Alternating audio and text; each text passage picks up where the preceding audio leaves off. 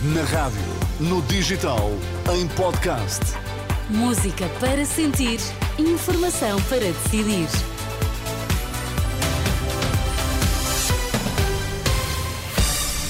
Notícias na Renascença, para já os títulos em destaque. A Ministra da Agricultura cometeu um erro ao eh, cortar apoios ao setor, é o que diz o líder parlamentar do PS. A manifestação contra o Islão está mesmo proibida, foi a decisão do Tribunal Administrativo de Lisboa.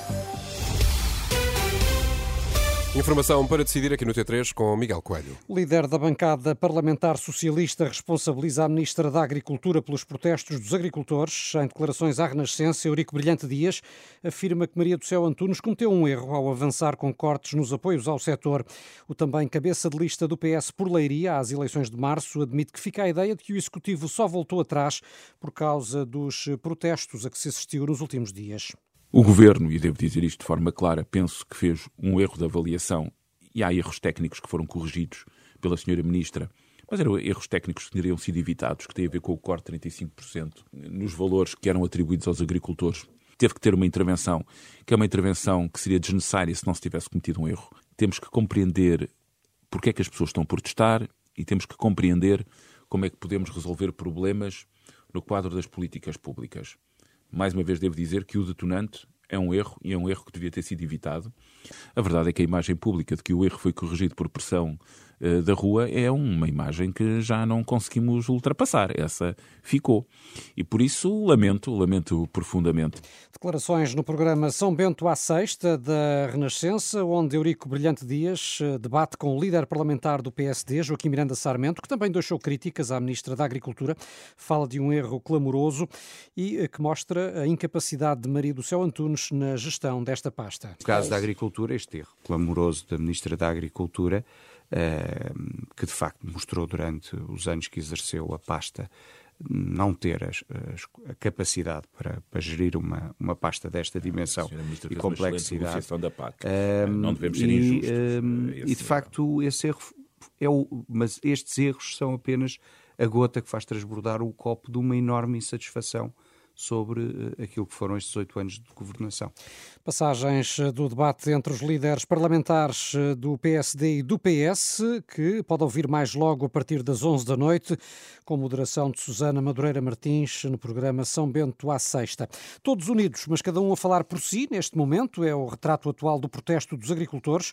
Nuns casos, os tratores já foram removidos das estradas, noutros, a contestação mantém-se, como explica a Renascença António Saldanha, porta-voz dos agricultores agricultores de Évora e de Elvas.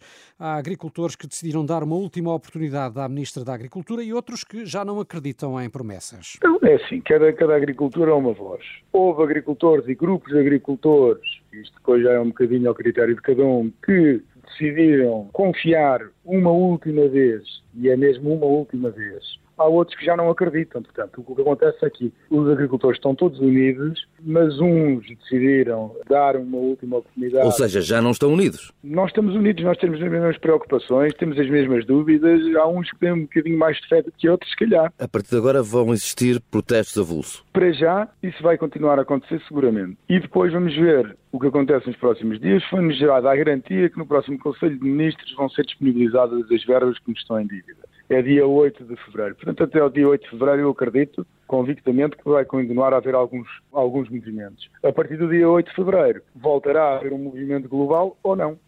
António Saldanha, um dos porta-vozes do movimento civil dos agricultores, ouvido esta tarde pelo jornalista Pedro Mesquita. Segundo a GNR, há ainda duas estradas cortadas junto à fronteira, no distrito de Beja, em Vila Verde, Ficalho e em Paimogo. Isto para além de trânsito condicionado noutros locais. Ainda assim, e depois de reuniões por videoconferência com a Ministra da Agricultura, a maioria dos protestos foi desmobilizada, com os agricultores a aguardarem pela concretização de promessas por parte do Governo e por novas reuniões previstas para a próxima semana. A manifestação contra o Islão está mesmo proibida. O Tribunal Administrativo de Lisboa confirmou esta tarde a decisão da autarquia de proibir a manifestação convocada para amanhã por grupos ligados à extrema-direita. A ação tinha sido apresentada esta semana por um dos organizadores da manifestação eh, que contestava a decisão da Câmara da Capital. E no Porto, a comunidade judaica apresentou uma queixa-crime por discriminação e incitamento ao ódio e à violência. A queixa é contra o portal esquerda.net e também contra os autores de cartazes exibidos na manifestação manifestação por mais habitação que decorreu no sábado passado no Porto.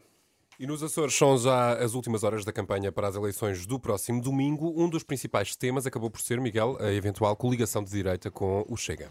Um tema que, além de dividir eh, governo e oposição no arquipélago, separa também as direções partidárias de eh, PSD e CDS no continente e nos Açores. O líder do CDS regional diz mesmo que não aceita orientações de Luís Montenegro nem de Nuno Melo. Também o atual presidente do governo açoriano, o social-democrata José Manuel Bolieiro, rejeita comentar a recusa do PSD PSD Nacional em fazer acordos com o Chega. São declarações ao enviado da Renascença às eleições nos Açores, Tomás Anjinho Chagas. José Manuel Bolieiro continua a não responder se, em caso de necessidade, vai fazer acordos com o Chega. Apesar de Luís Montenegro recusar esse cenário nas legislativas, na região autónoma, a conversa do PSD pode ser outra. Eu não falarei das opções dos outros, falarei da minha. E a minha opção é clara e objetiva. Entendo que a interpretação do povo que decidiu nas eleições de 2020 foi no sentido de encontrar uma governação não socialista. Em relação ao PS, José Manuel Bolieiro lamenta a forma como foi feito o combate político. Só fizeram uma campanha a denegrir a imagem da governação e a imagem da minha candidatura. Eu penso que isso revela bem a incapacidade que têm de se apresentarem pela positiva. Do presidente, passamos para o vice-presidente do governo regional. O líder do CDS Açores, Artur Lima, está na Ilha Terceira e deixa uma garantia. A coligação açoriana não recebe ordens da Aliança Democrática. A nossa liderança é coesa, leal e que tem funcionado muito bem. E, portanto, o que o Dr. Luís Montenegro pensa uma coisa, o que a nossa coligação pensa e quer para os Açores é outra. E nós não recebemos, obviamente, orientações nem do Dr. Luís Montenegro, nem do Dr. Nuno Mel. Ponto de ordem feito, Artur Lima atira-se ao PS para dizer que Vasco Cordeiro está em desespero para vencer estas eleições. Por egoísmo próprio e pela sua carreira política, porque o Dr. Vasco Cordeiro sabe que se perder agora acabou a sua carreira política e vem, naturalmente, a família César volta ao poder. E isto é claro como água. E o Dr. Vasco Cordeiro quer ter tempo para decidir a sua vida se vai para o Parlamento Europeu. Porque não quer ficar sem emprego porque acho que nunca trabalhou na vida. Ou se trabalhou, trabalhou muito pouco. Entramos no último folgo eleitoral. Esta tarde os partidos encerram as campanhas em força e baixam depois as armas.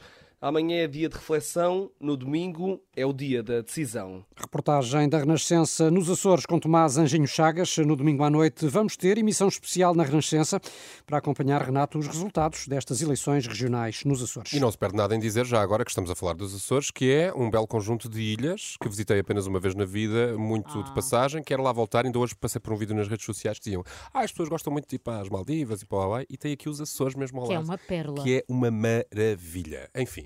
Fica então a. E mais barato também. Para quem está a pensar. Exato, e bem mais barato. São agora 6 e 8, já sabe que as notícias da Renascença estão sempre atualizadas em rr.p.